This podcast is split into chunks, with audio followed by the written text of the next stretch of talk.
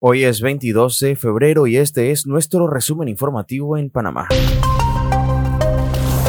El Grupo Acción por la Igualdad Financiera Internacional, GAPIFI, y el Colegio Nacional de Abogados han instado a la Cancillería de Panamá a convocar al embajador de la Unión Europea para obtener explicaciones sobre la inclusión de Panamá en la lista de países no cooperantes en materia fiscal. Según GAPIFI y el CNA, es crucial que el embajador clarifique qué países votaron en contra de Panamá con el objetivo de identificar verdaderos amigos.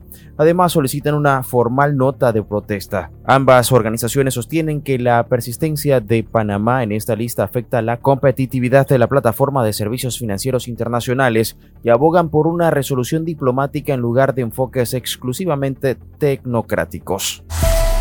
La minera canadiense First Quantum busca obtener 20 mil millones de dólares en un arbitraje internacional contra Panamá, alegando que el país ordenó el cierre de la mina de cobre de Donoso tras la declaración de inconstitucionalidad del contrato ley entre Minera Panamá y el Estado panameño por parte de la Corte Suprema de Justicia. Según el director ejecutivo de First Quantum, Tristan Pascal, la cifra refleja un valor justo de mercado estimado en la inversión inicial y la empresa podría potencialmente reclamar una cantidad mayor en daños e intereses. La situación ha afectado significativamente el valor del mercado de la compañía desde la declaración de inconstitucionalidad en noviembre pasado.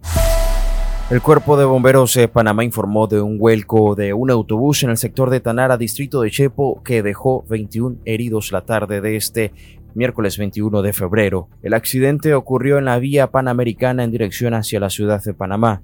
Los bomberos atendieron a 15 heridos en el lugar, mientras que 6 fueron trasladados a centros médicos.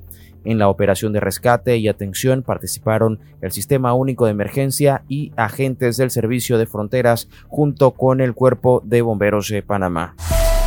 La magistrada de la Corte Suprema de Justicia, María Cristina Chen, ha solicitado una audiencia de imputación de cargos contra la diputada del Partido Revolucionario Democrático y actual candidata presidencial por libre postulación, Zulay Rodríguez Lu.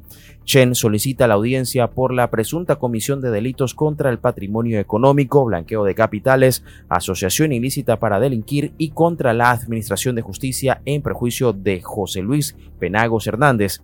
La audiencia está programada para el jueves jueves 29 de febrero a las 2 de la tarde. Rodríguez está analizando la situación con su propio equipo legal, ya que el caso se centra en acusaciones de un presunto robo de láminas de oro y el supuesto asesinato de su cliente y la recientemente publicada en Gaceta Oficial Ley 424 promueve la cultura, educación y emprendimiento a través de la economía creativa en el país. Impulsada por el Ministerio de Cultura y la Asamblea Nacional, la normativa busca desarrollar y fomentar la economía creativa como un sector estratégico y motor de desarrollo cultural, social y económico en Panamá.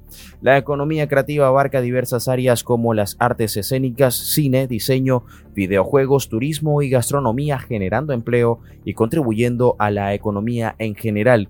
En 2023, el Ministerio de Cultura generó 10 mercados de esta industria, impactando a unas 8.000 personas en varias provincias, según el reporte oficial de presidencia. La reunión de cancilleres del G20 concluyó su primera jornada en Río de Janeiro con la preocupación destacada por los conflictos en la franja de Gaza y Ucrania. El evento a puerta cerrada, salvo el discurso de apertura del canciller brasileño Mauro Vieira, contó con los llamados a la paz y solidaridad por parte de algunos países miembros.